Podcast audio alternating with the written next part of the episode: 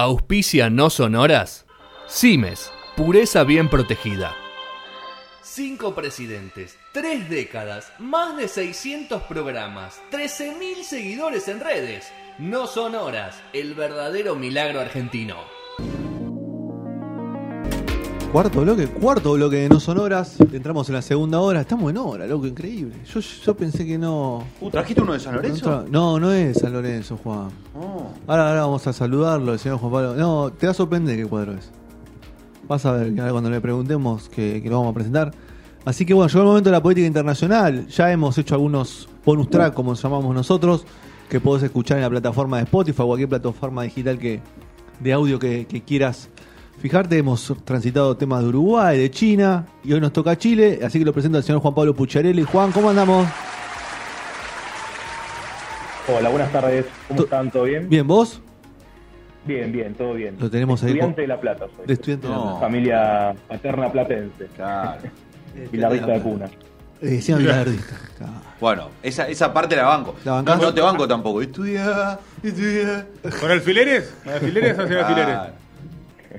Se ríe, se ríe porque debe ser con alfileres. Sí, Debe ya, jugar al fútbol ya me respondió. Ya me jugar- respondió. Debe jugar al fútbol y debe No me pinchar- consta. claro, le pincha, le pincha la. Todo, tremendo. Pero bueno. Bueno, Juan, ¿nos escuchás bien ahí? Pues, Te escuchamos nosotros con un poquito de delay, pero te escuchamos bien. Sí, sí, yo se escucho bien. Bueno, perfecto. Tiene un, tiene un poquito ahí de delay, ¿no? Bastante, ¿no? Sí. Es el, es el señor, ¿no? Ah, bueno, no importa. Vamos a ver cómo. Vamos a darle ahí tiempo para que se acomode y todo eso. Bueno, Juan, vamos a hablar un poco de las elecciones en Chile hoy. Así es, vamos a hablar sobre la campaña electoral en Chile de cara a las elecciones del próximo domingo 21 de noviembre. Primero, si les parece, arranquemos por un panorama resumido sobre cómo llega Chile en términos políticos y sociales a esta elección tan importante. Y en la segunda mitad eh, ponemos el foco en la campaña propiamente dicha, en las candidaturas, en cuáles son los temas más importantes de la actualidad política y qué cruces interesantes hubieron. Sobre esto último tenemos dos audios del segundo debate televisado que se hizo este último lunes. Muy bien. Vamos con eso. Es de Perfecto. extrema derecha tu plan. Se acerca al fascismo, no tiene nada republicano. La zanja es no respetar un principio básico que es un derecho humano, la migración. Mil millones de seres humanos se mueven por el planeta. Tus hijos probablemente algún día, ojalá lo logren, querrán estudiar fuera de Chile y tendrán que ser tratados como seres humanos. Muy bien. Ese es el primero de los audios de un, po- de un debate que fue un poco Bueno. mejor que el, que el anterior, que el nuestro o o no. ¿Cómo lo viste, Juan, eso? Y fue un debate interesante por momentos. Eh, hay un, un fenómeno ahí eh, irrumpiendo en la política chilena, que es a quien se dirigía el que escuchamos recién, eh, José Antonio Cast, ultraderechista. Si les parece, primero arranquemos por un breve eh, recorrido a modo de contexto sobre cómo llega a Chile y después vamos a- a la cuestión de la campaña. Vamos. Eh, bueno, el estallido social de octubre de 2019, sin dudas, es un parteaguas en la historia contemporánea de Chile. Justamente este lunes se cumplen dos años del llamado 18O. Lo más importante que hay que entender del estallido es que años y años de rabia y frustración se fueron acumulando en importantes franjas de la sociedad hasta que esa olla a presión hizo saltar por los aires los pilares del modelo, ¿no? El modelo implantado por la dictadura de Pinochet y en particular por su constitución, la de 1980. Las características del estallido social, y esto que voy a decir me parece importante para leer estas elecciones, fueron su virulencia, su masividad, pero especialmente su ausencia de liderazgo político. Es decir, ningún partido u organización o sindicato encabezó las protestas, lo cual obviamente es un síntoma del desgaste, la bronca generalizada contra los partidos tradicionales, ¿no? Eh, haciendo un breve recorrido cronológico, no para aburrir, sino para explicar cómo viene el proceso que está incrustado en el medio de la agenda de la elección presidencial, digamos. Eh, en noviembre del 19, es decir, un mes después del estallido, Piñera convoca un plebiscito eh, no obligatorio para que se decida si se aprobaba o se rechazaba el inicio de un proceso constituyente que reemplazaría la constitución de la dictadura. Eh, por la pandemia no se hizo en abril del 20, como estaba estipulado, sino en octubre de ese año. Eh, triunfó la opción por el sí con el 78% de los votos contra el 21% de la opción por el no, lo cual es interesante para para tomar las dimensiones. Si bien el 50% del electorado no más va a votar, recordemos que allá no es obligatorio el voto, estamos hablando de una diferencia muy importante. Bueno, el próximo paso era votar a las y los convencionales constituyentes para integrar ese nuevo órgano. Esa votación se hizo en mayo de este año. Y por último, para cerrar este mini recorrido, falta para el año que viene, todavía no hay fecha fija, lo que se denomina el plebiscito de salida, es decir, si el electorado aprueba o rechaza la constitución que redactaron los eh, convencionales. Eh, y bueno, en el medio está esta elección presidencial, lo cual es muy raro porque si nos ponemos a ver otros procesos constituyentes de la región como el de Venezuela, el de Ecuador o el de Bolivia, ¿qué pasa? Gana eh, la propuesta que impulsa una nueva constitución y cuando llega al gobierno justamente inicia el proceso. Acá fue muy distinto, acá hubo una, un estallido social, una represión brutal y un mes después de, de desencadenado, el gobierno tiene que ceder. Se arrancó en las calles esta, esta convención, a eso voy. No tiene nada que ver con un nuevo gobierno llegando e impulsando una nueva constitución. Por eso el, des- el desfasaje, digamos, con las demás fechas eh, de votación en Chile. Bueno, si les parece, vamos a la campaña eh, propiamente dicha. Ok. Juan, Ahí ahí, ahí, ¿Está está. bien? A ver, sí, se escucha bien. A ver, eh, el, todo lo que. lo- a ver, a mí la pregunta que me surge de todo lo que contaste es: ¿cómo está parado Piñera ante esta. Bueno, ante el estallido ya me queda más que claro, porque fue bastante vilipendiada su imagen y, y la verdad que perdió, perdió terreno tanto dentro del país como fuera del país en lo que es su, su gestión a nivel Mercosur. Pero quiero saber cómo está parado él en la Constitución, en el cambio de Constitución. ¿Él eh, eh, la avaló, la acompañó o, o sigue resistiéndola? Él, dentro de- del campo de la derecha o del conservadurismo en Chile, obviamente no, no acompañó la iniciativa por el sí, pero no es de las voces más radicales de extrema derecha, como la que vamos a ver después de, de José Antonio Caz, que básicamente plantean que lo que pasó con el estallido es que un grupo de, de vándalos y delincuentes terroristas quisieron destruir el país, básicamente se podría decir que tiene un halo de sensibilidad a la hora de leer ese fenómeno.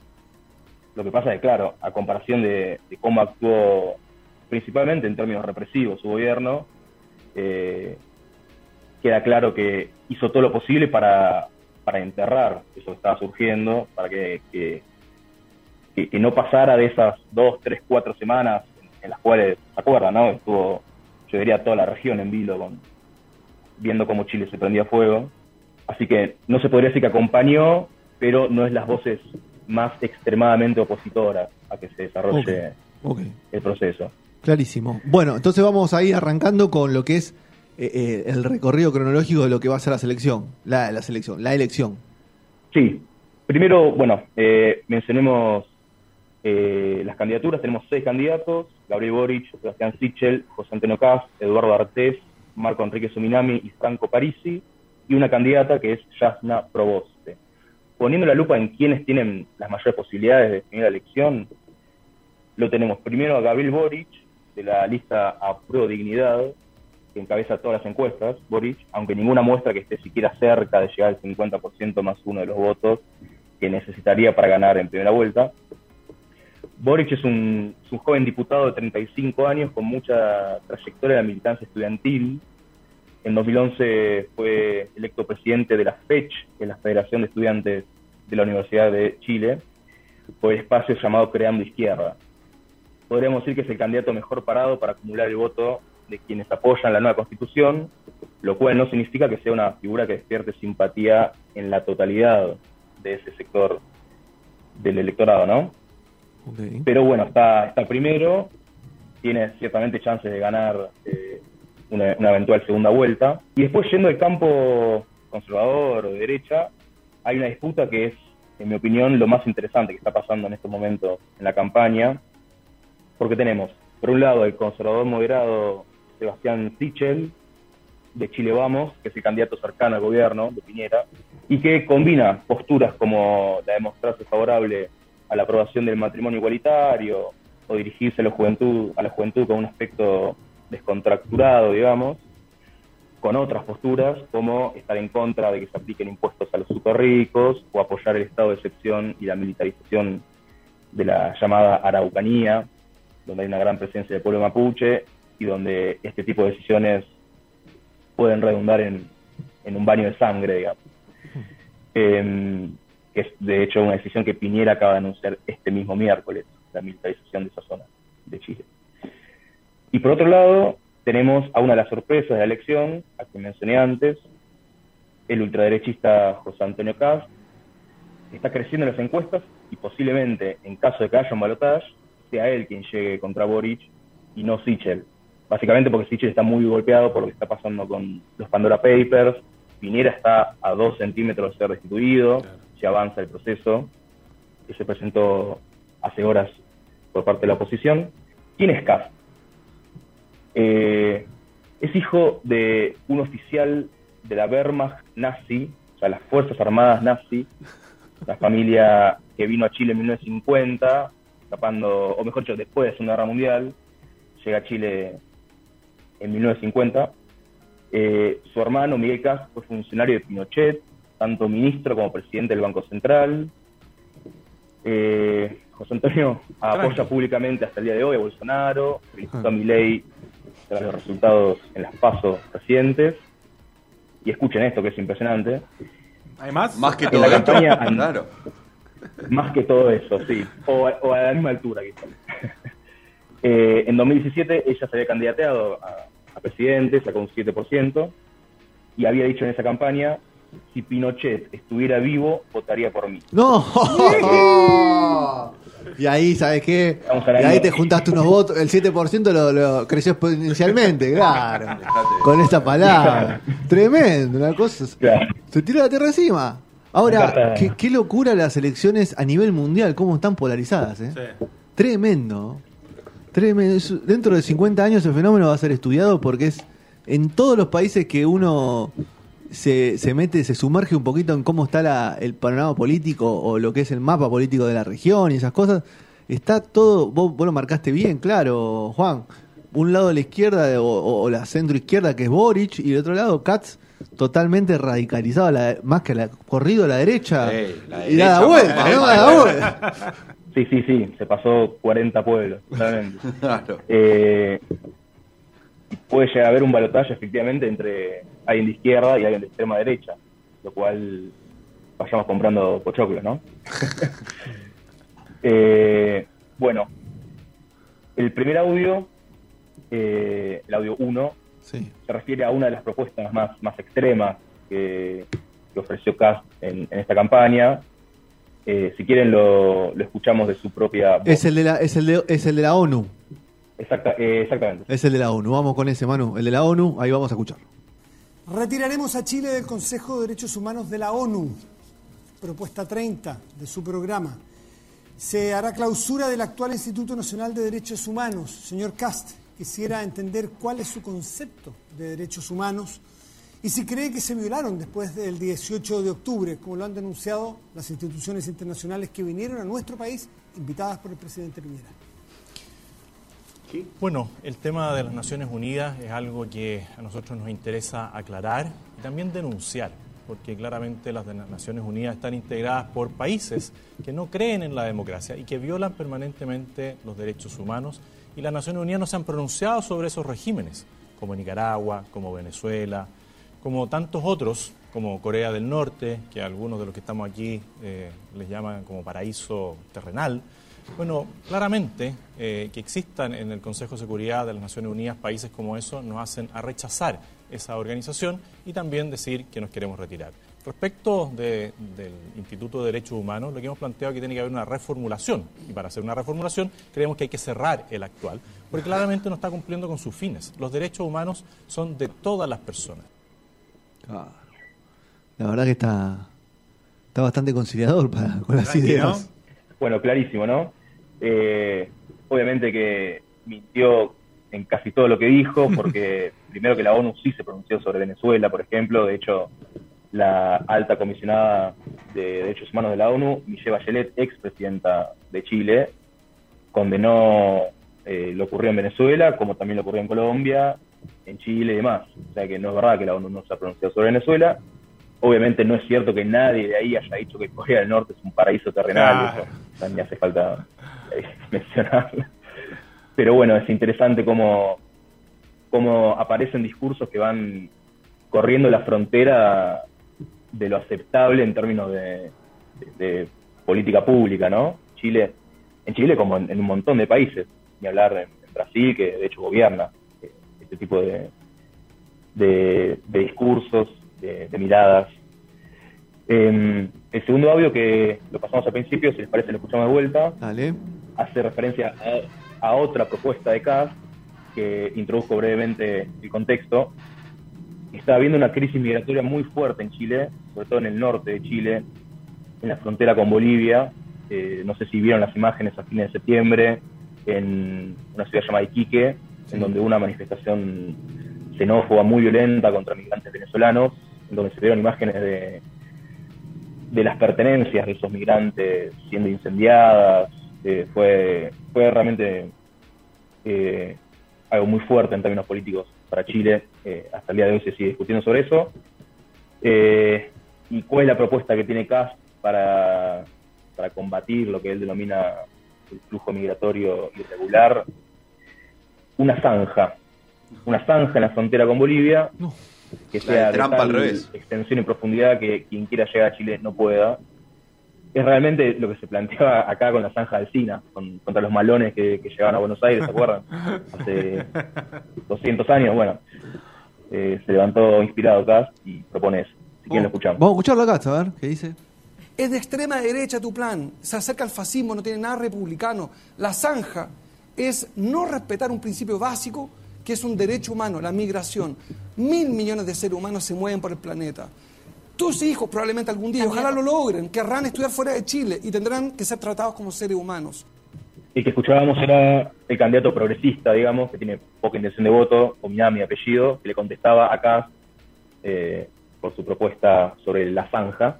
Eh, Siempre hay un y bueno, progre, siempre hay un está progre este- suelto, ¿no? Este señor con expectativas. ¿Cómo? Siempre hay un progre suelto, ¿no, Juan, en, las elecciones? sí, sí, sí, estuvo picante Ominami en ese, en ese debate. Eh, y bueno, es ciertamente posible que, que llegue a la segunda vuelta eh, básicamente porque ni Boric tiene muchas chances de llegar al 50% de los votos, ni Sichel estaría aparentemente en condiciones de llegar al segundo puesto, justamente por cómo está golpeando la crisis en el oficialismo chileno. Eh, si bien se intentó desmarcar, salió a, decir que la investigación tiene que ser a fondo, por, por este escándalo de corrupción que saltó en los Pandora Papers, eh, que involucra a tres presidentes latinoamericanos, uno de ellos Piñera. Pero bueno, eh, es interesante para ver esto, ¿no? Cómo, cómo van avanzando discursos de derecha radical, ultraxenófobos, homófobos, eh, que combinan esa visión eh, de la sociedad civil con un neoliberalismo extremo en lo económico, justamente apoyado en, la herencia de Pinochet, eh, que, que, bueno, que justamente el estallido social del 19 vino a, a poner blanco sobre negro, ¿no? La desigualdad que implicó la implantación de ese modelo. Muy bien. Juan, ¿cuándo es la elección en Chile? ¿Qué fecha es? El 21 de noviembre es la primera vuelta y en caso de que nadie gane con, con la diferencia necesaria, que es lo más probable, el 19 de diciembre sería la segunda vuelta, cinco días antes de Navidad. Ok. Así que ¿Y la toma de poder vamos que a es, tener que estar atentos. es este año la toma de poder, digo, por lo que está viviendo Piñera? Capaz que se acelera no, no, un poco. no. Eh, claro, buena pregunta. Si lo destituyen a Piñera, eh, hay un debate que en este momento se está dando en Chile sobre quién lo reemplazaría.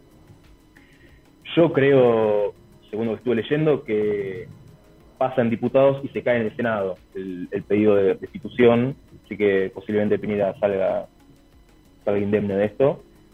Pero bueno, eh, claramente es un presidente con muy poca popularidad, menos de, del 10%, y este fue un golpe de más. Claro. O sea, y Arturito Vidal pues, lo puede poner, ¿o no? ¿O no? ¿A Vidal? Que el otro día jugó un partidazo, Vidal, contra, no me acuerdo, ay, contra Paraguay jugó muy bien. Sin sin querer eh, hacer encuestas, porque sabemos que las encuestas no tienen sentido. En Eh, este país. eh, bueno, claro, Capaz pero bueno, estamos desde acá, estamos desde acá, ¿no? Eh, vos, eh, en esa posible segunda vuelta, ¿está, ¿está bien abierto el, el panorama ahí o, o está un poco más claro la cuestión? Yo creo que está un poco más claro en favor de Boric. Ahí va. Eh, sería una sorpresa gigantesca que Kass, que Kass gane el balotaje. Eh, pero lo cierto es que la curva en este momento es 100% ascendente de Kass. Y eso siempre juega a la hora de un balotaje, ver cómo viene la trayectoria previa de cada candidato eh, en términos de votos. Yo creo que eh, él apuesta a fidelizar ese voto que dijo que no quiere una constitución nueva, que, que repudia todo lo que tenga que ver con lo que pasó con el estallido, que quiere orden y mano dura, que apoya la, la actuación perdón, de carabineros, pese a, a los informes que han habido demostrando las violaciones de los derechos humanos eh, contra manifestantes, las mutilaciones oculares, ¿se acuerdan, no? De Sí. de personas con uno o dos ojos menos, bueno, eh, es gente que, que, que está muy volcada ideológicamente para ese lado. Yo creo que también es su techo, que Claro. si entra en un balotaje eh, perderé por bastante, es lo que, lo que lo que tiendo a pensar viendo lo que está pasando, pero bueno, no, no, no hay que subestimar, ¿no? Porque justamente está en crecimiento. Está. Muy bien. Bueno, así ha cerrado el señor Juan Pablo Pucciarelli lo que es la política internacional en el día de hoy. Elecciones en Chile, eh, que se vienen ahora el mes que viene. Una semanita Quilombo, después eh. de las de acá. Una semanita después de la de acá. Lindo Un poco, más, un poco más picantes que las de acá. Y son Sí, presidenciales, son sí, presidenciales claro. aparte. No, pero con todo lo que contó. Y aparte tiene el Pandora Paper, vino a hacer un quilombo. Eso, No, Pandora- otro tema ahí para, para charlar seguramente en algún momento. Hacer la comparativa, ¿no? Panamá, Pandora, ¿cuál será? ¿Cuál tendrá peores consecuencias? De lo- de ¿Alguna tendrá Este involucra consecuencias? más gente. ¿eh? ¿Eh? ¿Cómo? ¿Este involucra más gente, Juan? Que, sí, el de los Pandora involucra más gente que el otro del 2016, que por sí había sido grande. Ok, muy bien. Bueno. Bueno, Juan, un abrazo grande, buen fin de semana y lo esperamos en el piso la próxima. ¿eh? Mire que hoy trajimos bebida, Bueno, todo dale. para co- convidar, Sí, sí. para comer algo y. Nada. Nos queda, Nos comimos tu nosotros. galletita. Claro, Esperábamos, comemos claro. nosotros, Juan. ¿Qué comí tu palmerita. La próxima llevo algo yo. Dale. Ahí vamos. Bien. Ahí vamos. Un abrazo grande, Juan.